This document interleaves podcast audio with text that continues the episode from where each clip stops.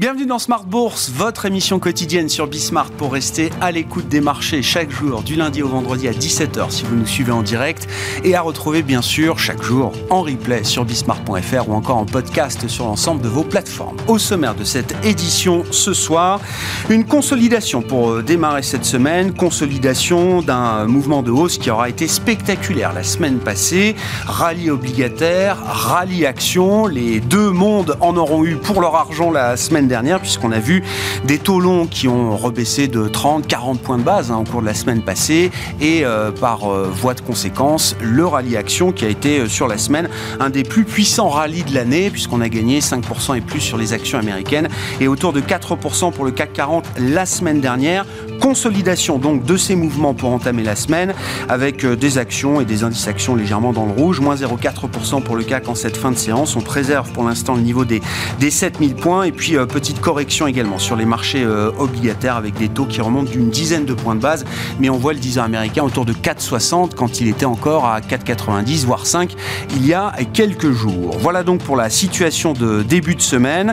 Question pour nous inviter euh, à suivre, est-ce qu'on a vu le pic des taux longs dans ce cycle à 5% et plus pour le 10 ans américain, 3% pour le 10 ans euh, allemand et la semaine dernière marque-t-elle effectivement un tournant ou au moins un point d'inflexion dans les tendances de marché qu'on a pu observer jusqu'à présent? Discussion à suivre avec nos invités de Planète Marché dans un instant. Une semaine qui sera euh, avant tout une semaine microéconomique, assez peu de statistiques majeures à l'agenda pour les prochains jours.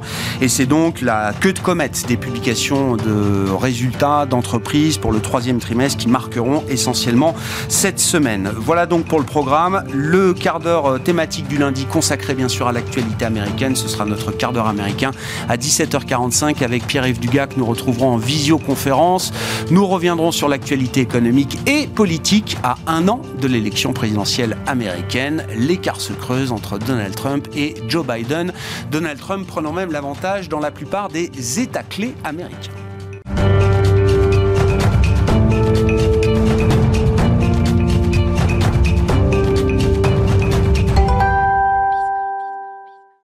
Marché donc qui euh, digère le rallye de la semaine passée. Les infos clés du jour, c'est avec Comme du bois.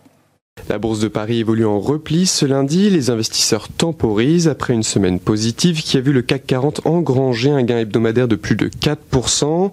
La version définitive de l'indice PMI composite de la zone euro qui est confirmée à 46,5 en octobre contre 47,2 en septembre confirme la dégradation conjoncturelle de l'économie de la zone euro. Du côté des valeurs, Orpea évolue dans le rouge. Aujourd'hui, son titre perd jusqu'à 2,6% au cours de la séance après que l'exploitant de maison de retraite ait annoncé reporter ses objectifs financiers à moyen terme d'un an, de 2025 à 2026. Ailleurs en Europe, Ryanair bondit jusqu'à 7,8% au cours de la séance. La compagnie aérienne irlandaise a publié des résultats en forte croissance au deuxième trimestre et annoncé avoir relevé sa prévision de bénéfices après impôt pour l'exercice 2023-2024. Le groupe a annoncé également qu'il versera son premier dividende régulier l'an prochain. Dans son siège, Air France KLM progresse. Son titre gagne jusqu'à 2,3% au cours de la séance.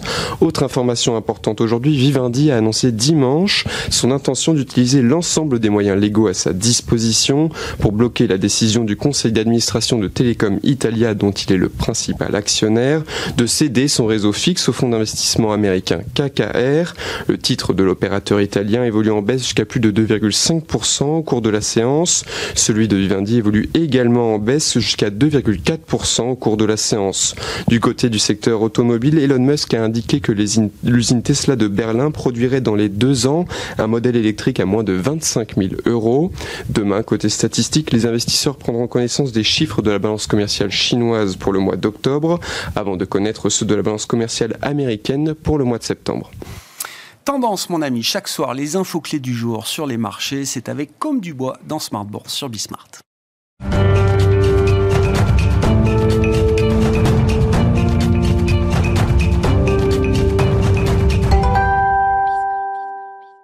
Trois invités avec nous chaque soir pour décrypter les mouvements de la planète marché. Christophe Barrault est avec nous ce soir en plateau, chef économiste et stratégiste de Market Securities. Bonsoir Christophe. Bonsoir Merci d'être là. Merci à Jean-François Robin d'être avec nous également, directeur de la recherche de Natixis. Bonsoir Jean-François. Bonsoir à tous. Et Vincent Chéniaud qui nous accompagne également. Bonsoir Vincent. Bonsoir. Vous êtes directeur de la recherche de Generali Investments. La question à la une en ce début de semaine, après euh, une semaine particulière, la semaine dernière, hein, ce rallye obligataire, ce rallye action euh, qui ont euh, ben, ramené les indices dans des niveaux euh, un peu plus confortables et qui ont fait baisser les rendements obligataires, notamment sur la partie longue de la courbe euh, américaine. Euh, Vincent, la question étant, est-ce qu'on a vu le pic des taux longs aux États-Unis, en Europe, dans ce cycle, après les événements de la semaine passée?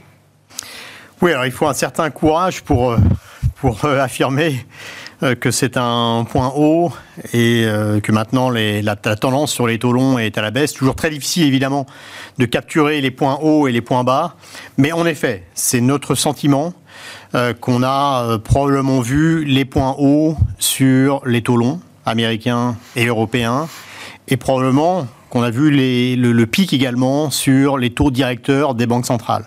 Alors, on est relativement confiant sur ce call BCE, parce que l'économie de la zone euro flirte de nouveau avec la récession. Un PIB négatif au troisième trimestre, moins 0,1%. Un quatrième trimestre qui s'annonce mal, euh, une désinflation qui se poursuit. Donc on peut être assez confiant sur le fait que la BCE en a terminé. Sur la Fed, c'est vrai que le, le, meeting de la Fed la semaine dernière a été très bien perçu et explique ce rallye euh, des obligations et des actions. Là, le, le, le, paysage est un peu moins certain parce que c'est vrai que l'économie américaine a été exceptionnellement euh, résistante mmh. après un, un, cycle de hausse des taux de 18 mois qui a été euh, vraiment très violent. Euh, un PIB au troisième trimestre qui a euh, cru en termes annualisés à près de 5%, donc c'est absolument spectaculaire. Mais ceci dit, euh, on voit également des signes de désinflation aux États-Unis. On voit des chiffres économiques qui, euh, doucement mais sûrement, commencent à se détériorer, avec notamment un marché de, l'emploi euh, qui devient un peu moins vigoureux. Donc effectivement, on pense que les taux longs ont probablement vu leur pic. Ceci dit, la décrue à court terme va être relativement modérée. Oui, c'est ça qu'on ait marqué un pic, c'est une chose, mais il ne faut pas avoir trop d'espoir ou trop d'ambition ou trop d'agressivité dans l'ampleur de la baisse qu'on pourrait voir sur les, euh, taux longs euh, obligataires. Voilà, parce que l'inflation reste trop élevée. Euh, les banques centrales, même si elles en ont sans doute terminé avec le cycle de hausse des taux, poursuivre le, le, resserrement quantitatif, et on sait qu'on a un problème d'offre-demande sur le marché obligataire qui contribue à la hausse des primes de terme. Ces primes de terme ont bien remonté, mais ne sont pas très hautes historiquement. Mmh. Donc ce problème de offre-demande, euh, qui s'est certes un peu amélioré la semaine dernière quand le Trésor américain a rassuré euh, les investisseurs sur le volume d'émissions pour le quatrième trimestre, ce problème quand même demeure. Et puis il y a les vents contraires qui viennent du Japon, euh, puisque les taux longs japonais remontent et si vous regardez les JGB, donc les obligations japonaises, euh, en termes de euh, position couverte en change, ces obligations japonaises sont très attractives, simplement parce que la courbe japonaise est très pentue mmh. par rapport aux courbes occidentales. Et donc, pour un investisseur japonais, ça devient de moins en moins attractif d'acheter les obligations occidentales. Et donc là, on a également une poche de demande qui est probablement en train de se dégrader. Bon, intéressant, euh, Jean-François, je, vous laisse réagir et nous dire si oui, on a vu euh, le, pic des taux aux États-Unis, si c'est la conviction que vous pouvez partager avec nous euh, chez, Natixis. Mais je reviens sur l'annonce la, la, du programme d'émission du Trésor américain, la sensibilité que le marché a à ce genre d'annonce aujourd'hui. À quelques milliards près d'émissions par semaine, on émet peut-être un peu plus de, de 20 ans et un peu moins de 10 ans, etc. Enfin, ce genre de calibrage, donne de du grain à moudre au, au marché aujourd'hui. Quoi. Bon, quand même, la semaine dernière, je rejoins ce qu'a dit Vincent, c'est-à-dire que ce qui était un peu le driver la semaine dernière, avec ce mouvement quand même assez fort, hein, c'est assez rare de voir des mouvements, euh, en tout cas cette année, c'est un des plus forts mouvements sur, mmh. les, sur les actions et, et, et, et de façon euh, corrélée sur, sur les taux, hein, même si aujourd'hui c'est plutôt les taux qui drivent les marchés, les marchés actions. Mais ce qui a vraiment été le gros driver, c'est justement à la fois la Fed et les chiffres de l'emploi américain. En fait, quand on regarde euh, les choses, il y a encore quelques mois, vous aviez beaucoup de gens qui vous disaient, mais la crise de l'énergie, l'Europe va mettre un temps fou à s'en sortir. on va avoir une boucle prix salaire qui va s'enclencher et les banques centrales vont continuer à monter les taux. Il y a encore 15 jours, on avait une grande banque qui nous disait que les taux américains, il fallait s'habituer à la perspective de les voir à 7%. Bon, à la fin, cette semaine-là invalide tout ça. Les prix de l'énergie continuent à baisser, même avec les événements du Proche-Orient. La boucle prix salaire est en train de disparaître à peu près partout, puisque aux États-Unis, où c'est le marché un peu le plus chaud mmh. du travail, vous êtes passé un taux de chômage qui était au plus bas à 3,4, on était à 3,8, on repasse à 3,9. On voit tous les indicateurs du marché du travail, hein, les, offres d'emploi non pourvues, euh, quand on voit les salaires hein, horaires qui sont là, on est revenu sur des niveaux de 2018, donc pré-crise. Donc on voit une normalisation du marché du travail aux États-Unis, on voit une normalisation du marché du travail au Canada, on voit le taux de chômage qui remonte un petit peu en France, un peu en Allemagne, un peu en Italie, un peu en Espagne. Donc cette boucle prix-salaire, on peut un petit peu l'oublier quand même. Et ce que disait Vincent, on voit d'ores et déjà les chiffres de l'inflation qui baissent. Attention, les chiffres de l'inflation baissent plus vite que ne le pensait la BCE. En Europe, c'est spectaculaire. c'est très spectaculaire. L'effet de base, tout le monde avait en tête, mais ça baisse plus vite que ce qui était attendu. Hein, donc euh, voilà, on est à 3% en Allemagne, c'est plus vite. Hein, Parce que ça ralentit plus vite que prévu aussi, euh, Probablement, probablement et qu'on n'a pas vu encore tous les effets de la Banque centrale. Donc si on, se met sur le côté Banque centrale, qui est le driver depuis 24 mois de toutes les classes d'actifs du marché, à la fin, hein, modulo les crises géopolitiques, c'est quand même les banques centrales qui font le marché depuis, euh, depuis un moment, et j'ai envie de dire presque depuis le début des taux zéro et négatifs depuis 2015. Mais en tout cas, c'est clair, c'est les banques centrales qui font le marché. Alors là, quand vous voyez tout ça, nous aussi, on a cette conviction profonde que le prochain mouvement de la Fed et de la BCE sera une baisse des taux. Quand? Et donc, on est sur un mouvement qui va quand même assez vite se repasser à du bull steepening. Ça va être plus favorable aux financières en passant. Mais on aura ce truc qui va arriver assez vite. Nous, on est plutôt sur un mouvement aux États-Unis qui commencerait dès avril. Une baisse des taux dès avril. Pourquoi? Parce qu'on voit cette dégradation. Je crois que vous étiez parmi les plus agressifs. Hein, on était, ouais, et même on, est, on, était en mars avant, là, on est en avril, parce que finalement. Ça, peut venir plus tôt que ce que le marché anticipe aujourd'hui. Assez peu de raisons pour la fête de ne pas le faire quand vous avez des taux à 5,5% et de l'inflation qui est en train de passer sous les 3, un marché du travail qui est en train de se dégrader, et finalement les ressorts de la croissance américaine, même si ça a été très très très fort, hein, ça a bien résisté mieux, mieux que ce qu'on pensait. Euh, on était aussi une des rares banques à pas prévoir de récession cette année il n'y en a pas eu, mais quand bien même, ils nous surprennent à la hausse, ces chiffres, hein, euh, parce qu'il y a une résilience du consommateur américain, mais avec un marché du travail qui se dégrade, la Fed va baisser ses taux l'année prochaine. Et là, le marché a raison. Hein. La Fed, quand elle va baisser ses taux, jamais dans son histoire, elle fait 25 et elle s'arrête. Donc là, le marché intègre 100 points de base de baisse des taux l'année prochaine des US. C'est très très probable. Et nous, on dit même ça pourrait être 150 points de base l'année prochaine. Mais 150 points de base, vous faites passer les taux à 3. Si vous avez de l'inflation qui est entre 2 et 3, le taux d'équilibre moyen vous aurez une politique monétaire assez neutre finalement, pas très très accommodante. Et en Europe, c'est pareil. La BCE va baisser ses taux bien, bientôt en 2024. On, a vu la Fed, euh, avec son agilité, euh, euh, nous embarquer dans des U-turns beaucoup plus rapides que, que celui que vous décrivez en quelques mois. Quoi. Là, elle a le temps, ah bah de, oui, elle a le temps de faire évoluer son discours, etc. On ne lui demande pas de faire ça en 15 jours. Quoi. Moi, je veux dire que depuis 5 ans, la Fed n'est pas forcément la plus lisible et la plus crédible des banques centrales, puisque justement, elle a souvent retourné voilà, la queue et remis le chien bien souvent. Euh, euh, mais, mais quand même, là, pour le coup, je trouve que cet atterrissage, ce pilotage de l'atterrissage de l'économie américaine, je trouve qu'il est quand même assez réussi pour l'instant. Christophe, vos commentaires sur le niveau des taux, partant quand même de la macro Quel est le niveau de dégradation de l'économie américaine que vous voyez aujourd'hui pour les 3 6 prochains mois, si c'est l'horizon de, prévision euh, sur lequel on peut être assez fiable euh, aujourd'hui, partant, comme le rappelait Vincent, d'un troisième trimestre euh, booming à près de 5% de croissance. Je suis, assez d'accord avec tout ce qui a été dit. Après, la réalité du T3, c'est que c'est beaucoup de facteurs transitoires. Donc il y aura une normalisation, en fait, un, renversement de ce côté-là, donc notamment sur la conso où on s'attend à à des faiblesses qui devraient se matérialiser peut-être un peu plus tard sur la fin d'année, le temps que tout un tas d'effets comme le remboursement des prêts étudiants, donc c'est pas immédiat, mais ça devrait euh, se matérialiser plus tard. Il y a le marché immobilier qu'on oublie un peu, qui est clairement en train de se retourner. On voit que les stocks commencent enfin à repartir à la hausse, les volumes de vente sont par terre parce que vous avez des taux de mortgage sur les, personnes qui sont les mieux notées, qui sont toujours entre 7,5 et 8, donc ça ça a un, impact aussi significatif. On voit que les conditions de crédit euh, ont toujours tendance à se durcir et si on extrapole un petit peu tout ce qui va être euh, croissance des prêts aux entreprises en rythme annuel est censé être bien négatif à partir du T4. Donc tous ces événements qui, euh, je dirais, vont, vont, dans le même sens et de se dire qu'on aura à minima un ralentissement fort de l'économie américaine qui se verra aussi sur le marché de l'emploi Et au pire de ça, on ne peut pas exclure même un trimestre ou deux trimestres négatifs. Tout dépend l'effet sur les stocks, tout dépend aussi un choc géopolitique. Moi, je pense on ne peut pas encore l'exclure totalement, mais le scénario d'un gros ralentissement de l'économie américaine, aujourd'hui, il est là. Maintenant, en termes d'impact sur les taux d'intérêt, je, suis assez d'accord aussi sur le fait que la Fed peut baisser ses taux euh, dès le T2. Euh, donc ça, c'est plus pour les taux directeurs. Ouais, ouais.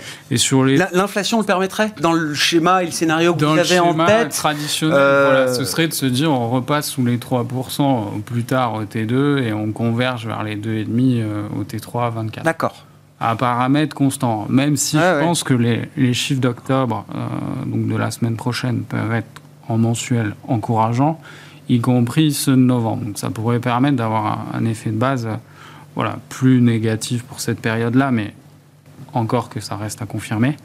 Après, sur le niveau des taux longs, moi j'aurais tendance à dire que les taux longs vont baisser l'année prochaine. Maintenant, sur le très court terme, il y a deux paramètres qui me dérangent un peu. Donc, la BOJ qui a été évoquée, je pense que euh, le marché l'anticipe déjà en partie, mais une fois que ce sera passé, ce sera derrière nous. Ça reste un facteur bloquant. C'est une pression qui s'installe sur, euh, sur les marchés obligataires mondiaux. C'est quand même un effet, même si on l'anticipe, il y a un effet flux le jour où ils vont laisser filer euh, les taux d'intérêt qui n'est pas négligeable. La deuxième question, elle est sur le déficit, qui est complètement incontrôlable aux US, et moi je pense que c'est quand même une bonne partie de la prime de risque. Donc ça, il faut le traiter et on verra ce qui se passe d'ici le 17 novembre, s'ils se mettent d'accord euh, là-dessus. Je pense que c'est probable qu'on ait quand même une avancée dans ce sens-là. Maintenant, le pourquoi je pense que les taux rebasseront, c'est le positionnement qui est ultra méga short. On n'a mm. clairement jamais vu ça. Et là, il, y a, il commence à y avoir beaucoup de gens qui souffrent. Donc on peut euh, finalement avoir un squeeze. Alors est-ce que c'est tout de suite? Est-ce que c'est euh, l'année prochaine? À voir. Mais dans un climat de ralentissement de la croissance mondiale, de normalisation de l'inflation, et où la Fed, à mon avis, peut effectivement baisser ses taux parce que ça reste aussi une année d'élection et on sait très clairement qu'ils sont biaisés démocrates. Voilà, que ce soit le facteur politique, tactique, économique, ça a du sens pour qu'ils baissent leurs taux, sauf facteur imprévu et choc sur l'inflation. il faudra suivre la géopolitique. Vous dites déficit euh, américain incontrôlable parce que là, on n'a même pas de vision. On n'a pas de vision sur le prochain budget. Hein. Pour l'instant, on fait des, des, des, des, des bills, des lois de, court terme pour le 17 novembre. On verra s'ils arrivent à se mettre d'accord sur l'ensemble du budget ou s'il faut à nouveau euh, faire des lois de, de continuité euh, pour avancer de, cette manière-là. Mais on n'a aucune vision pour l'instant du budget fédéral euh, jusqu'à octobre 2024. Oui, clairement. Mais la difficulté aujourd'hui, c'est pas de vision euh, quels seront les candidats et quels vont être leurs projets? Dans les deux cas, on sent qu'on aura aussi très peu de vision aussi, une vision claire. Euh, problématique des intérêts de la dette, problématique de la santé, problématique de la défense. Et a un moment, il faudra prendre le, taureau par les cornes. Et on sent bien que ça ne va pas se faire sur les 12 mois, à un moment où vous devez refinancer 30% de la dette US. On restera dans ces eaux-là euh, dans les 12 mois suivants. Donc hmm. il y a une problématique claire, nette et précise, parce que c'est bien beau de faire 2% de croissance réelle, mais avec 6% de déficit, euh, voilà. Si on normalisait simplement euh, d'autres pays en fonction de leur déficit, on voit bien que les US sont loin d'être les meilleurs. Donc il hmm. faut prendre ça aussi en compte dans, dans l'analyse et se dire jusqu'où ils pourront aller. Bon, donc l'idée quand même effectivement qu'il va falloir qualifier ce ralentissement euh, américain. Oh, vous avez tous en tête, euh, alors c'est Claudia Sam, hein, une ancienne économiste de la Fed. Vous l'avez la, Rule of Sam, vous la connaissez euh, Jean-François? Ouais, c'est 0,5 points d'augmentation du chômage. Ça nous met l'idée que les États-Unis sont en récession. On est passé de 3,4 à 3,9, je crois. Oui, mais moi je suis complètement d'accord avec ce que disait Christophe. C'est-à-dire que on a une croissance américaine qui est hyper solide cette année sous deux effets. Ces deux effets qui sont pas, qui sont pas, il n'y a pas de pérennité dans aucun des deux. C'est-à-dire que vous avez de la consommation américaine où ils ont cramé tout leur excès d'épargne et en plus on accélère ce remboursement des, prêts étudiants. Donc en fait, il reste plus cette cagnotte contrairement à ce qui se passe en Allemagne, en France, où on a encore, on est à 18-19% de, de, de, de, taux d'épargne, donc on a 5 points de taux d'épargne disponibles en réserve, ce qui n'est plus du tout le cas aux États-Unis, même si ça a été revu à la hausse par la fête de mmh. San Francisco, etc. On a été, on, la grosse picture, hein, c'est quand même qu'il n'y a plus trop d'épargne privée. Donc l'épargne privée va, va, va, maintenant gréver plutôt la consommation privée. Et comme en plus de ça, vous avez du taux de chômage qui remonte, bah, le côté privé de la conso, ça va être compliqué l'année prochaine.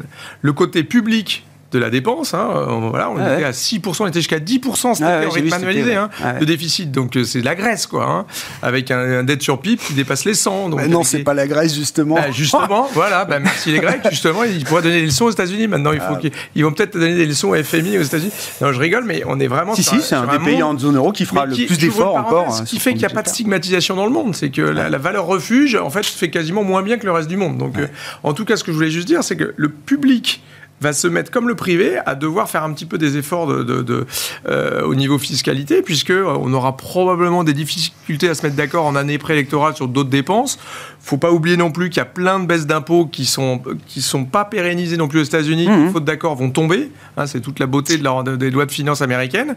Donc euh, finalement, le déficit public va fortement se réduire l'année prochaine aux États-Unis. C'est pour ça que nous on dit que la Fed va pouvoir baisser les taux. C'est qu'on va avoir un petit coup d'arrêt sur la croissance américaine. Hein. Elle va plutôt être euh, probablement inférieure à pas loin de 1%, hein, sans doute aux États-Unis. Donc attention, les US c'est pas du tout la même euh, image que, que ce qu'on a vu cette année. À mon avis, c'est une économie qui va être plus compliquée, plus évidemment toutes les histoires d'élections qui en général bloque tout. Il peut y avoir de l'embargo de la Fed dès qu'on se rapproche des élections aussi. Donc le policy mix va être très très différent aux États-Unis.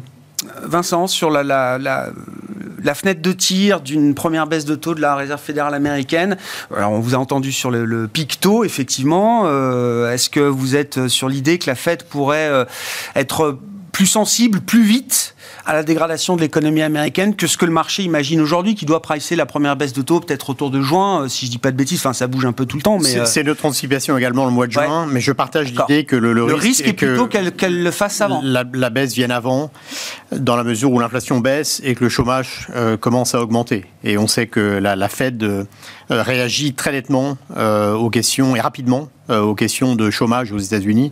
Donc le risque est que la, Fed intervienne plus tôt.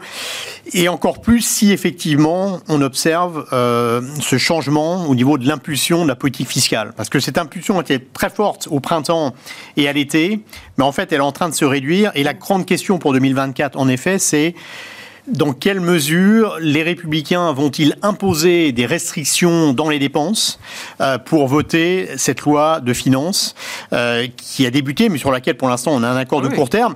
Et d'ici la mi-novembre, on pourra avoir un nouvel accord de court terme jusqu'à mi-janvier, euh, qui ne dresse pas les perspectives claires sur la politique budgétaire, mais de facto, on pourrait avoir une impulsion budgétaire qui est quand même moins forte et qui contribue à ce ralentissement de l'économie américaine et qui pourrait contribuer à à ce que la fête devienne elle-même mm. euh, un peu plus modérée. Question autour des matières premières, la petite parenthèse, mais pourquoi le, pourquoi le pétrole et pourquoi les matières premières en général euh, restent aussi contenues en termes de, prix aujourd'hui, euh, Vincent? Oui, c'est plutôt une surprise de, de, notre côté, de notre point de vue. On a vu une hausse assez marquée au début euh, du conflit euh, Hamas-Israël, mais en fait c'est revenu très, rapidement. Euh, d'une part probablement parce que dans le même temps les anticipations économiques se dégradent. Et ça a été d'ailleurs conforté par la saison des résultats des entreprises, qui globalement a été assez médiocre. Peut-être on y, on y reviendra.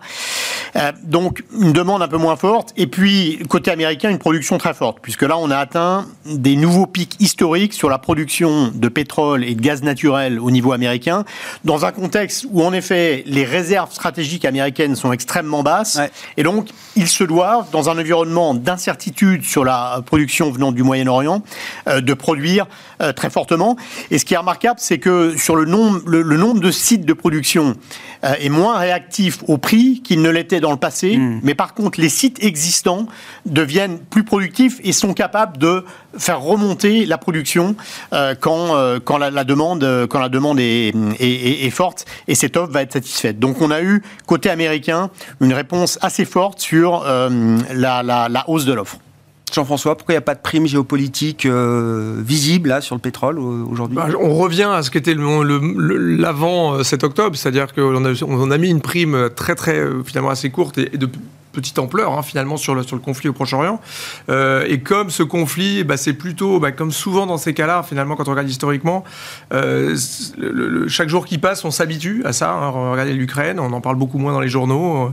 Euh, là aussi, là-bas, il y a des massacres de civils tous les jours, etc. Bon, on s'habitue à l'horreur et au pire, quelque part. Et donc, on oublie ça un petit peu aussi dans les marchés. Donc, cette prime de risque a duré assez peu longtemps et on revient à la tendance préexistante, qui était quand même plutôt une tendance qui était de deux ordres. Hein. Je pense qu'elle est effectivement très conjoncturelle, mmh. c'est-à-dire que vous avez les États-Unis qui, sont, qui vont ralentir, l'Europe qui est au, bord de la récession, la Chine dont le rebond est terminé et qui, a une qui est plutôt un rebond pas du tout industrieux ni industriel, et beaucoup plus lié sur de la consommation, mais qui est en train de s'éteindre. Donc vous avez les trois gros moteurs de la demande mondiale de matières énergétiques qui est en train de, se, de, de, baisser. Donc euh, en plus de ça, le, ce qui tirait le gaz à la hausse l'année dernière, bah, c'était les problèmes de la Russie, des approvisionnements européens en gaz russe.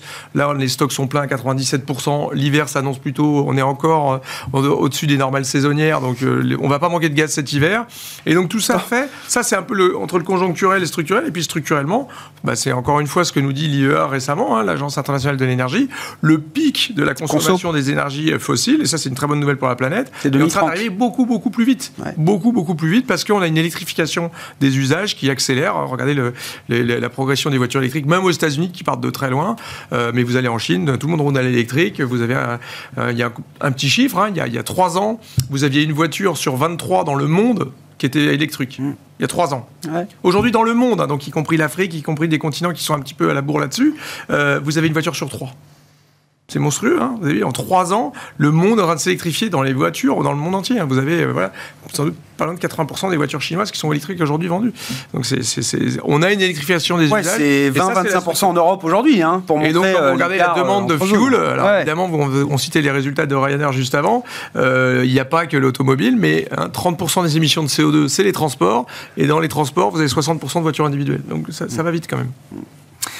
Sur les matières premières, effectivement, quand on regarde l'ensemble du compartiment, il n'y a, pas de signal euh, hyper booming. Hein, euh, et peut-être qu'il y a un mot à dire de euh, la soupe macro-chinoise qui reste visiblement assez froide ou tiède au mieux. Christophe, quand on regarde le cuivre ou d'autres métaux en dehors du seul pétrole et de, l'histoire géopolitique, il n'y a pas un paysage très bullish là-dessus. Hein. Clairement, en fait, sur la, Chine, le problème qu'ils ont, et qui sera à mon avis un problème de moyen terme, c'est leur marché immobilier. Tous les signaux qu'on a eus euh, dernièrement, c'est que euh, malgré les mesures annoncées, qui ne sont pas encore totalement rentrées en vigueur, etc., c'est que le marché n'a pas tant réagi que ça. On est sur des euh, volumes de vente très limités, on était sur des prix qui ont rebaissé en septembre, qui seront encore proches de zéro en octobre des promoteurs immobiliers qui vont avoir des besoins de financement gigantesques, euh, euh, au moins jusqu'à la fin du premier euh, trimestre 2024. Et donc déjà sur ce compartiment-là, on sent bien que voilà, la demande ne va pas repartir du jour au lendemain. Ce qui draine la croissance chinoise, ça reste le secteur de l'hospitalité. Donc tout ce qui va être voilà, restauration, hôtellerie, on voit très clairement dans les chiffres. Même leur trafic aérien domestique est plutôt revenu sur les niveaux de 2019. Mais globalement, sur le, je dirais même, ce qu'on voit en Chine sur le marché immobilier, on peut l'extrapoler aussi partout. La construction en Europe, euh, c'est une débâcle sans nom. Aux États-Unis, on sent bien que voilà, qu'on reprend notre mm. virage négatif. Donc ça, ça joue. Et euh, sur le pétrole, je, rejoins assez l'analyse qui est, si on regarde la demande, de, euh, que ce soit l'essence, le diesel, sur le mois d'octobre, on voit bien que ça a chuté beaucoup plus vite que prévu. Donc ça, je pense que c'est rentré en ligne de compte le côté offre avec les États-Unis aussi, mais le côté géopolitique, et ça c'est peut-être la raison de la euh, rebaisse de la prime de risque, c'est que l'Arabie saoudite, malgré tout, une semaine, il y a une semaine, a dit je suis prête à normaliser les relations après la guerre, alors que tout le monde pensait que c'était exclu mm, mm. définitivement. Donc faut pas s'y attendre du jour au lendemain, mais ça veut dire qu'il y a un goodwill. Pourquoi? Parce que l'Arabie saoudite veut être protégée et veut des garanties des US. Donc à un moment ou à un autre, ça veut dire qu'ils veulent bien négocier avec eux. On peut imaginer tout ce qu'on veut derrière une négociation, mais ça veut dire que potentiellement, voilà, à partir de début 2024, si on leur demande de remettre des barils sur le marché ou autre, ils seront peut-être un peu plus euh, enclins à le faire. Et je pense que c'est en partie voilà, cet effet offre un peu supérieure aux États-Unis, demande un peu partout qui freine, et géopolitiquement, finalement, les gens continuent de se parler malgré tout. Ils ne se sont jamais autant parlé que depuis un ah mois. On arrive à contenir le phénomène. Cependant, au moindre choc, dans un monde où les stocks de pétrole sont plus bas depuis 4 ans, où on a un déficit de 2 à 3 millions au T4, attention quand même. Et je rajouterais, euh, je, partage complètement l'analyse de ce qui vient d'être fait, et il y a deux petits éléments que je trouve intéressants qui sont aussi pour dépricer un peu les primes de risque du Proche-Orient. C'est que finalement, ça, ça, montre aussi que les Saoudiens sont pas si alignés que ça avec les Russes, qui eux poussent plutôt mm. pour faire monter les prix à l'approche de l'hiver, comme ils avaient fait l'année dernière. On voit bien qu'il se passe des choses sur le gaz, euh, sans vouloir accuser personne, mais voilà, euh, on, il se passe des choses sur le gaz et sur le pétrole à l'approche de l'hiver, comme il s'est passé depuis finalement 2021. voilà, 2021. donc on, on, a ça. Donc on voit bien que cet alignement des Saoudiens sur les, sur les Russes, bah, pas tant que ça, et je suis d'accord, je trouve que les Saoudiens euh, ont plutôt rassuré le marché. En plus de ça, on a finalement l'Iran qui se met pas en première ligne là-dedans. Et on l'a vu encore ce week-end dans les discours. Finalement, l'Iran est un petit peu plus en retrait que ce qu'on pouvait penser. Or, l'Iran, là-dedans, c'est pas forcément le grand gagnant non plus. C'est-à-dire que c'est quand même un pays qui était en train doucettement de produire 3 millions de barils le jour. Bah, c'est ça qu'ils ont gagné depuis plusieurs mois et, depuis euh, une paire d'années. C'est qu'ils pouvaient quand même, aujourd'hui, avec la bienveillance américaine, euh, recommercialiser un pays à pétrole. Et de, qu'on resserre un peu les boulons qu'on avait laissés gentiment, parce que ça a tout le monde que la production monte euh, en, Iran un peu plus vite que prévu. Bah, tout ça fait que finalement, il y a un peu plus de supply, un peu plus d'offres de pétrole que ce qui était prévu. Et en plus, ça veut dire que ça dérisque un petit peu la prime qu'on peut avoir d'une escalade au Proche-Orient, qui est évidemment pas à exclure. Mais pour l'instant, c'est pas le scénario du pire. Donc c'est un peu ça, de ce point de vue-là. Bon, dans les grandes rencontres internationales, on attend une rencontre euh, Biden-Xi Jinping peut-être euh, mi-novembre euh, à l'occasion d'un grand colloque ou forum à San Francisco. on attend la grande rencontre Xi Jinping-Trump. Il faudrait qu'il soit réélu déjà. on va attendre le 5 novembre 2024. Hein. Voilà, c'est la date de l'élection américaine. et Janet Yellen prépare le terrain, je crois, avec le vice-premier ministre chinois notamment dans les prochains jours. Oui, oui, bah, ils, ils, se parlent de plus en plus. Hein. Hum. Et au plus haut niveau. Hein. Blinken, Yellen sont tous allés en Chine euh, discuter euh, au plus haut niveau avant peut-être euh, d'ici la fin du mois cette rencontre Biden-Xi Jinping. Si on en vient aux entreprises et à la partie micro justement, Vincent, alors ok, la semaine dernière les actions rallient de 4-5% parce que les taux baissent de plusieurs dizaines de points de base. Mécanique classique, réaction un peu épidermique, tout le monde comprend. Est-ce que sur les marchés actions, il y a du fuel au-delà de simplement la baisse des taux, qui est un moteur déjà très important, qui peut justifier peut-être une revalorisation des, des des, marchés euh, actions, mais est-ce qu'on a du carburant un peu fondamental à travers les bénéfices d'entreprise et le momentum bénéficiaire des prochains trimestres? Alors, sur les euh, résultats des entreprises, les publications du troisième trimestre, qui continuent mais qui sont maintenant bien avancées, sont plutôt décevantes. Donc euh, en zone euro, sur les profits, on est en baisse de 13% en glissement annuel. C'est marginalement mieux que le consensus, mais à peine. Et donc, on n'a pas ce phénomène traditionnel où les entreprises battent euh, le consensus. Ce qui est assez inquiétant également, c'est la top line, les ventes, euh, le, chiffre d'affaires, où là, les, chiffres sont également euh, très, très mauvais, en baisse de, de 7-8%. et avec un nombre d'entreprises qui battent le consensus sur, sur le chiffre d'affaires qui est très faible, autour de 35% en zone euro. Donc là, c'est décevant la saison a été bien meilleure aux États-Unis, avec des profits en légère hausse en glissement annuel, mais les perspectives données par les entreprises euh, ne sont pas très réjouissantes. Donc, je ne pense pas à ce qu'on puisse s'attendre. Il n'y a pas de quoi relever fortement les attentes. Non, d'autant que le consensus prévoit déjà une, hausse assez forte au niveau global des profits en 2024, de l'ordre de 10%. Et donc, dans l'environnement économique qu'on a décrit, plutôt dégradé, c'est déjà beaucoup. Donc, je ne pense pas qu'on puisse s'attendre euh, à, un soutien fort à ce niveau-là. Après, certains secteurs pourraient bénéficier, par exemple, euh, de la hausse, de la baisse des taux longs. Donc, on sait qu'on a un certain nombre de, de secteurs, dont certains qui ont souffert pendant la publication, la, saison des publications, comme euh, les utilités, euh, également les résultats euh, assez, médiocres sur tout ce qui est immobilier. Ouais, les foncières les Voilà, donc là, la baisse des taux longs pourrait aider, mais voilà, selon nous, cette baisse des taux longs va être quand même assez limitée à court terme. Après, il y a la question de la corrélation entre obligations et actions. C'est vrai que depuis la fin juillet, on est dans une corrélation positive, telle qu'on l'a connue en 2022. Euh, quand les obligations montent, les actions montent. Est-ce que ça, ça va continuer? Ça se produit, ça, en général, quand le marché est dominé par la politique monétaire. Euh, si le marché devait être dominé par les conditions cycliques ou les questions d'appétit pour le risque, cette corrélation viendrait à changer. Et donc, en l'occurrence, on n'est pas sûr que les actions bénéficient beaucoup de cette baisse modeste. On pourrait avoir des taux qui baissent et des actions qui ne montent plus. Euh... Exactement. compris, c'est ça. Des marchés obligataires qui performent bien avec une baisse des taux longs, mais des marchés actions qui finalement ne réagissent pas autant euh, que les corrélations l'ont suggéré depuis 3-4 mois ou, en 2022. Où on avait des, corrélations très, très positives. Après, tactiquement, c'est vrai que le mois de novembre, en général, euh, est une saison très favorable pour les actions. C'est ce qu'on a euh, donc, euh, on peut effectivement s'attendre à un répit. Est-ce que pour autant il faut se positionner sur un rallye de Noël, le, fameux Santa Rally? Je ne pense pas. Oh, bon, moi, c'est des réponses claires. Sur la dynamique des marchés, euh, Jean-François, c'est les actions, euh, tout le monde a du mal à être en dehors des actions parce qu'on voit bien qu'avec la mécanique de baisse des taux, ça peut être quand même une bouffée euh, d'oxygène. En même temps, effectivement, il y a ces perspectives bénéficiaires sur quelques trimestres qui sont peut-être euh, un peu moins évidentes, avec notamment le phénomène de désinflation. Hein. L'inflation a beaucoup aidé les résultats des entreprises, il faut le rappeler. s'il y a moins d'inflation et s'il y a moins de dynamique macro derrière, est-ce que ça peut emmener les bénéfices plus bas que ce qu'on a vu? Alors Moi, justement, puisqu'on parle de corrélation, et c'est un peu votre question finalement, là on, se, projette dans une stratégie d'allocation d'actifs, mmh. mais dans un moment... Euh, tel qu'il se dessine fin 2023-2024, moi je pense qu'on est sur quelque chose qui est beaucoup plus favorable à l'obligataire qu'aux actions. Hein, on a eu des, performances des total return hyper négatifs. Historiquement, c'est trucs qu'on n'a pas vu depuis plus d'un siècle, de tels marchés aussi baissiers sur les obligations européennes ou américaines. Pareil, un début d'année terrible encore hein, sur les obligations européennes et américaines. Et à côté de ça, vous avez des marchés actions qui certes ont un peu corrigé, mais qui sont restent sur des performances annualisées qui sont assez exceptionnelles, encore très très bonnes. Et Vincent le rappelait, on est encore sur des bénéfices attendus de 10% l'année prochaine aux États-Unis.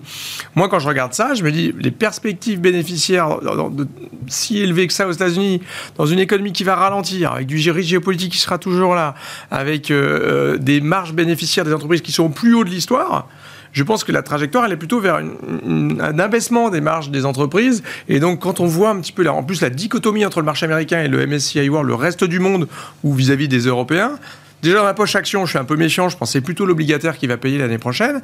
Mais en plus, dans la poche action, je pense que les États-Unis, une telle dichotomie entre l'Europe et les États-Unis, typiquement avec des barres moins 4, plus 10 de l'autre côté, euh, euh, on est sur des trucs finalement qui sont assez décorrélés, ou paradoxalement, hein, nous typiquement dans notre scénario, on voit une réaccélération de la croissance en Europe plus élevée qu'aux États-Unis. Ça ne veut pas dire qu'on aura plus de croissance aux États-Unis, mais en tout cas, on devrait se resituer à peu près sur la même chose.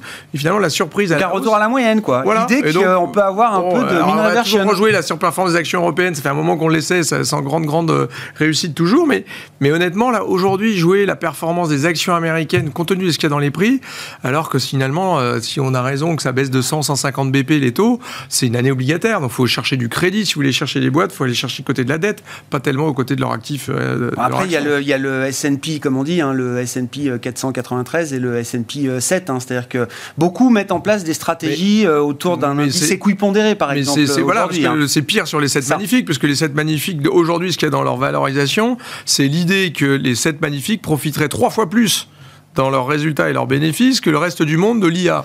Bon, honnêtement, soit l'IA, c'est une révolution technologique que je veux bien entendre, ce qui est sans doute probable, mais ça, si c'est le cas, ce sera partout.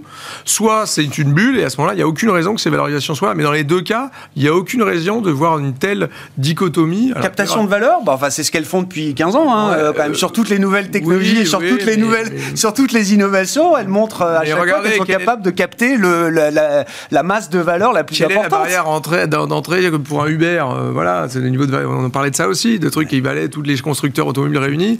À la fin, c'est pas très compliqué. Je dis pas que c'est pas compliqué l'IA et qu'il y a des effets de masse. Et évidemment, je vais pas dire que c'est facile de, remplacer Google et, etc. Mais, mais l'IA, encore une fois, c'est une révolution qui se diffusera ou n'existera pas. Bon, Uber, c'est ce soir. Non, le, cas du jour, c'est WeWork, hein, qui est quasiment au bord du Chapter 11. Ah, on se souvient de WeWork. Oui, voilà. Ça a valu 50 milliards.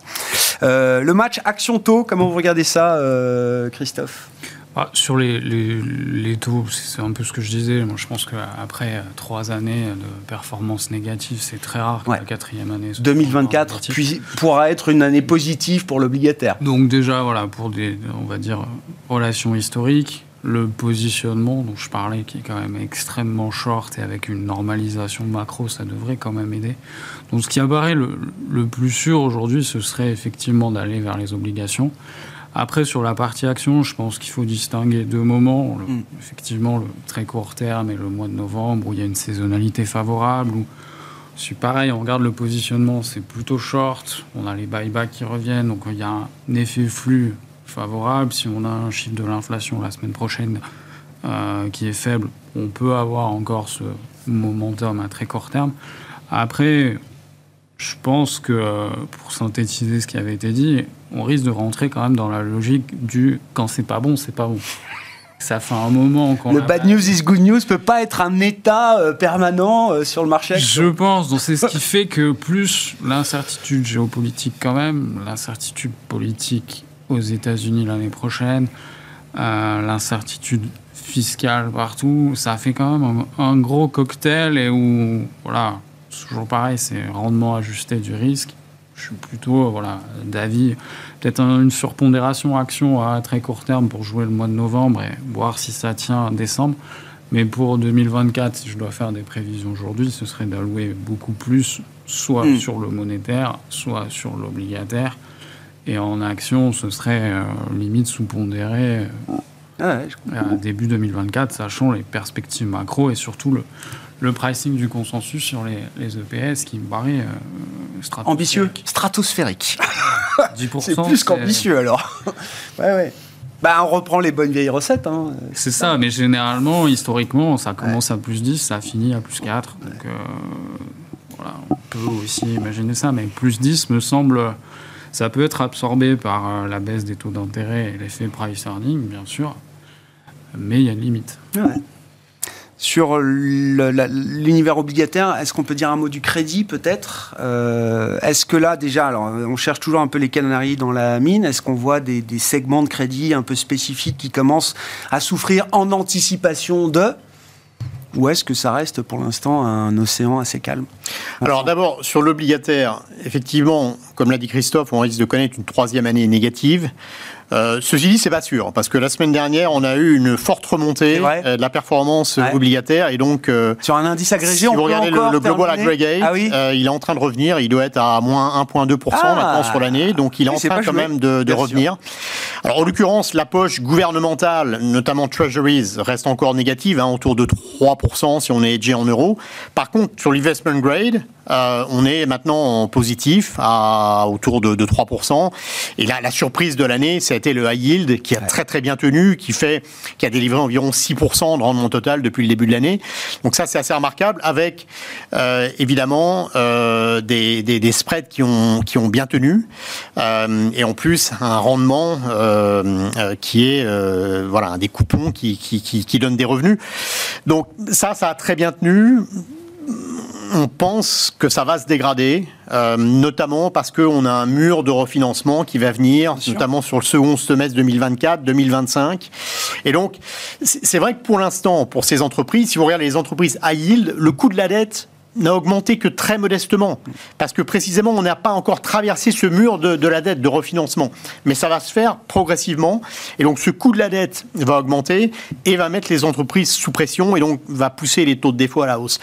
Donc du fait de nos perspectives conjoncturelles qui ne sont pas très euh, réjouissantes, euh, on préfère plutôt l'investment grade, les ah entreprises qui sont sûres, euh, qui maintenant qui pourrait bénéficier de la, baisse des taux sans risque, hein, puisque la duration sur les, investment grade est nettement supérieure à celui du high yield. Et donc, on a plutôt une préférence sur l'investment grade, voire à un degré moins de l'egovis euh, que sur le, secteur high yield. Par rapport à yield. Jean-François, pour conclure. Oui, je suis assez d'accord euh, là-dessus. C'est-à-dire que, alors, pour mettre, euh, moi, je trouve que les murs de la dette, on en parle beaucoup, mais c'est souvent, ça, se transforme souvent en petits murets. Hein. C'est-à-dire qu'à chaque fois, on se dit, ah, ça va être impossible à refinancer, puis en fait, on Regardez, voit segment de marché, segment d'entreprise par entreprise. Là, nous, dans le, typiquement sur le high yield, on est peut-être un petit peu plus positif, mais regardez ce qui s'est passé la semaine dernière. Vous avez une très forte euh, baisse des taux d'intérêt et vous ah, avez le crossover, euh, ah, bah, crossover qui gagne 55 bah, points de base. Donc en fait, un environnement de baisse des taux des banques centrales, c'est favorable au crédit, euh, sauf si c'est une grosse récession qui arrive. Mais en l'occurrence, c'est de l'ajustement de l'inflation, pas forcément de la, de justement une, une récession qui est associée à ça. Donc pour moi, c'est plutôt un environnement assez favorable au, marché obligataire et à mon avis le crédit. Et là, je rejoins complètement Vincent, plutôt l'IG que la yield parce qu'on va un petit peu jouer la, un petit peu la, hein, la qualité. rendement ajusté du risque. on va choper déjà pas mal de rendement sur l'IG. Il n'y a pas besoin d'aller sur la yield, mais il y aura des belles affaires sur la yield aussi. En tout cas, je pense que c'est plutôt euh, un, timing favorable à l'obligataire en général. Bon, un environnement favorable à l'obligataire au sens large. Merci beaucoup, messieurs, d'avoir été les invités de Planète Marché euh, ce soir. Jean-François Robin, Natixis, Christophe Barrault, Market Securities et Vincent Chéniaud, General Investments. Le dernier quart d'heure de Smartbourg, chaque lundi soir, c'est notre quart d'heure américain et nous retrouvons notre correspondant américain, Pierre-Yves Dugas, avec nous en visioconférence. Bonsoir Pierre-Yves.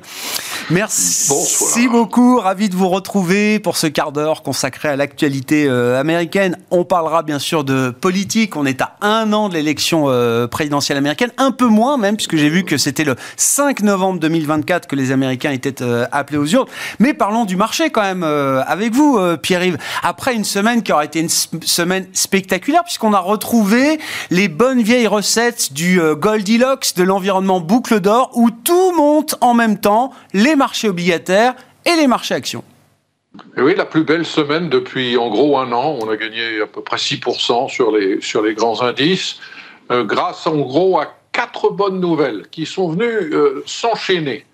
Euh, alors d'abord, l'annonce faite par le Trésor américain, l'annonce trimestrielle des besoins d'emprunt du Trésor américain, c'est quelque chose qui est suivi par les professionnels, bien sûr, et ceux qui opèrent sur le marché obligataire, mais je dirais l'investisseur moyen n'y accorde pas toujours une grande importance. Ça n'est pas le cas en ce moment. Et alors là, la surprise a été spectaculaire parce qu'on s'attendait encore à une annonce de besoins d'emprunt de l'ordre de 1000 milliards de dollars, comme celle qui avait été faite au mois de juillet. Et en fait, c'est un peu moins de 800 milliards de dollars. Euh, un petit pas en arrière, vous vous rendez compte euh, euh, à quel point on en est maintenant quand on se satisfait que ce n'est que 800 milliards de dollars, 776, pour dire à quel point la, dette publique et les besoins de financement du gouvernement fédéral américain se sont envolés. En tout cas, la surprise était bonne, d'autant que, après cette annonce relative aux besoins de financement, est venu un commentaire du Trésor indiquant une plus grande flexibilité sur la manière de découper euh, ces besoins d'emprunt et la manière de sélectionner quelle maturité serait offerte au marché avec euh, une petite modulation par rapport au système qui est en place depuis des années et qui a bien fonctionné et qui est destiné à assurer une grande liquidité du marché obligataire américain, pour les titres du Trésor, euh, minimiser les mauvaises surprises, donc minimiser les surprises tout court.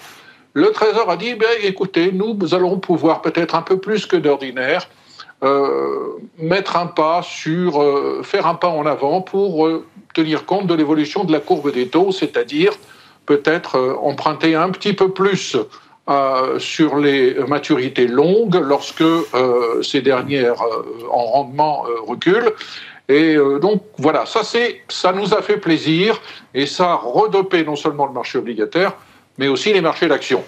Là-dessus est venue l'annonce euh, par euh, Jérôme Powell de la décision du comité monétaire de la Fed. On ne bouge pas les Fed Funds. on bougera peut-être les Fed Funds encore une fois, mais notre politique est suffisamment restrictive pour le moment. La désinflation on croise les doigts, continue, elle est engagée. L'épargne des ménages s'est considérablement euh, épuisée depuis quelques semaines. La forte flambée de la croissance américaine au troisième trimestre ne pourra pas se reproduire au quatrième. Ce message est interprété immédiatement comme la Fed a fini de relever ses taux, on est tranquille et on se met à parier sur la date à laquelle la Fed va baisser ses taux. Je viens regarder euh, les indicateurs du CMI. Maintenant, 80% des traders commence à miser sur une baisse des Fed Funds au mois de juin. Euh, je ne suis pas convaincu que ce soit exactement l'effet que souhaitait atteindre Jérôme Powell et ses collègues. enfin, c'est comme ça. On verra avec les annonces qui vont tomber en matière d'inflation dans les prochains jours. Et puis, autre bonne nouvelle, les créations d'emplois aux États-Unis au mois d'octobre sont nettement moins considérables que prévu, 150 000 créations nettes de postes et une révision à la baisse mm. des créations de postes nettes du mois de septembre et du mois d'août à à peu près 100 000. Donc peut-être que ce scénario tant souhaité, tant espéré de euh, l'atterrissage en douceur est en train de se produire. Et on ajoute à cela un quatrième volet qui est des résultats d'entreprise jusqu'à présent pour le troisième trimestre qui sont plutôt corrects, à la différence de, comme on, vient de le signaler avec, euh, avec vos invités, de ce que l'on a observé jusqu'à présent en Europe, avec, que je ne dise pas de bêtises, 81% des 500 plus grandes sociétés cotées ont déjà rendu compte de leurs résultats. Euh, on parle du S&P 500 évidemment. On a 82% qui ont rendu compte de profits supérieurs aux anticipations et 62% qui ont rendu compte aussi de chiffres d'affaires supérieurs aux anticipations. Je ne vous parle pas des Magnificent Seven, mais je vous parle de Coca-Cola, euh, Netflix, JP Morgan Chase par exemple.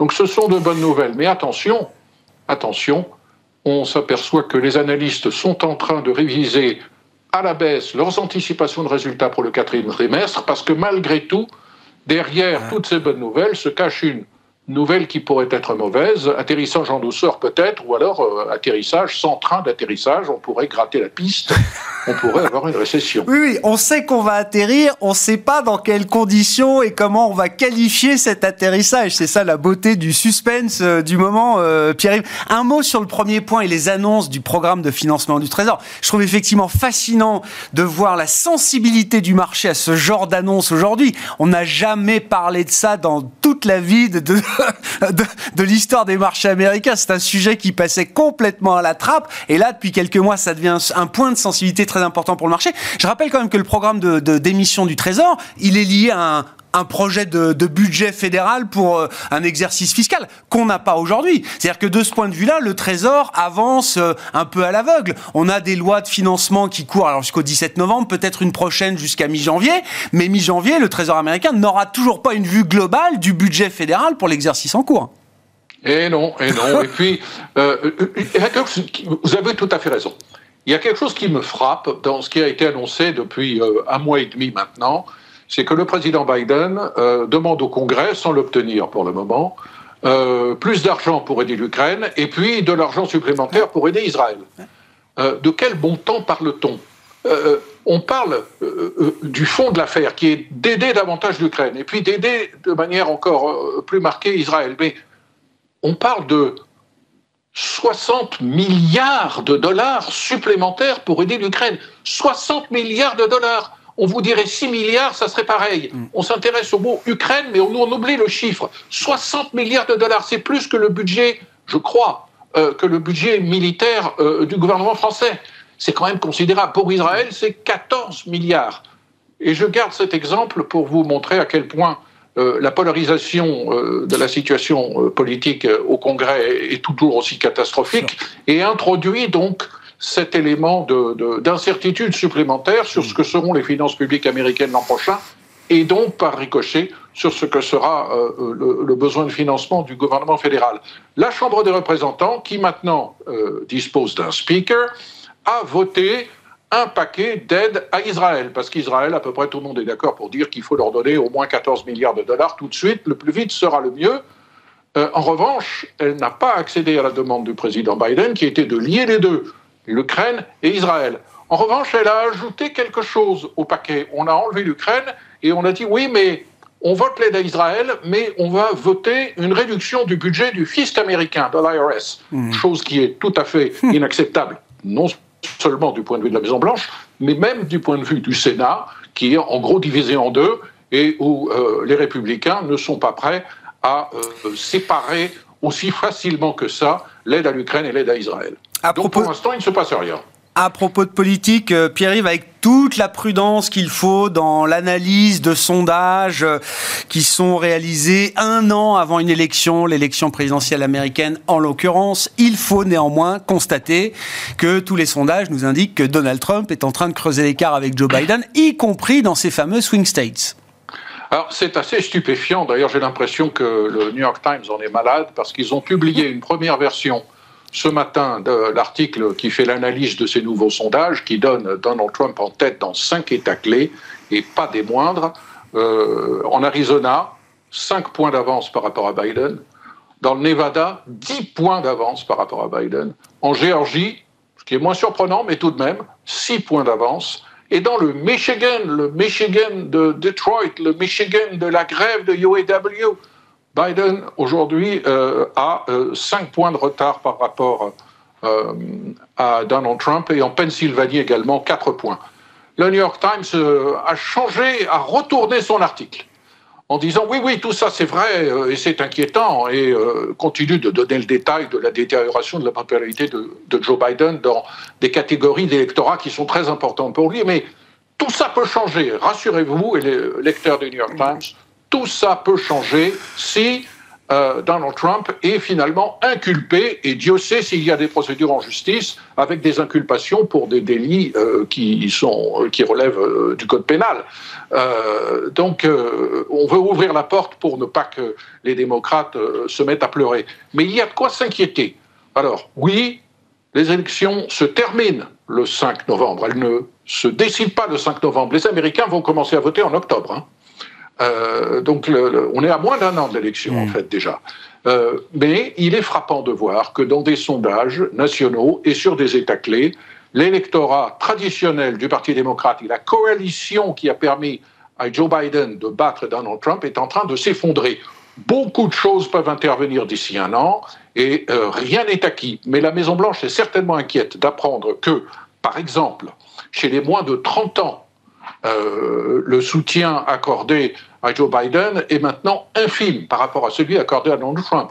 Chez les hommes, figurez-vous, chez les hommes, c'est 62% pro-Trump contre euh, chez les femmes 46% pro-Trump, alors que 47% chez les femmes maintenant voteraient pour Joe Biden. Donc un énorme écart entre la préférence des hommes et des femmes et un énorme écart qui n'est pas du tout compensé côté féminin par rapport à l'avance qui est acquise pour le moment par Donald Trump chez les hommes. Et, beaucoup de considérations comme ça. Par exemple, 59% euh, des électeurs potentiels considèrent que euh, Donald Trump ferait mieux que Joe Biden en matière économique.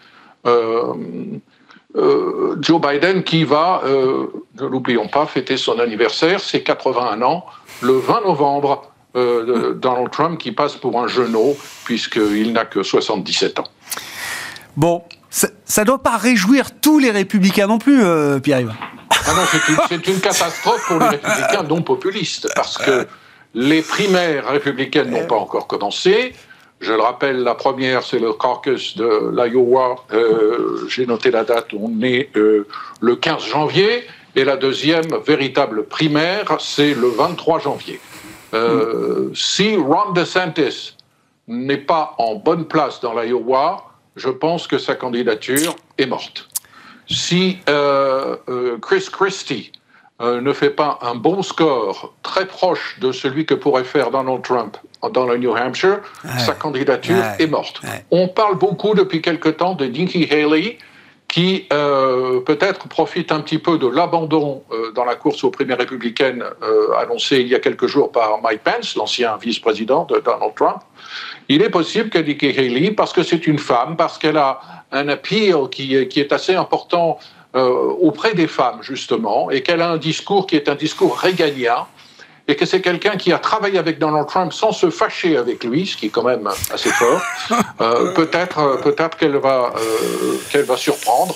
En tout cas, la plus grande surprise, si je me reporte à nos conversations d'il y a six mois, c'est l'effondrement de, de Ron DeSantis et mm. toujours Donald Trump qui mm. caracole en tête. Et plus il est inculpé, plus il progresse dans les sondages. Merci beaucoup Pierre-Yves, merci d'être avec nous chaque lundi à 17h45 en direct, à retrouver bien sûr en replay sur bismart.fr pour ce quart d'heure américain. Pierre-Yves Dugas, correspondant américain qui était avec nous en visioconférence. On se retrouve demain à 17h sur Bismart.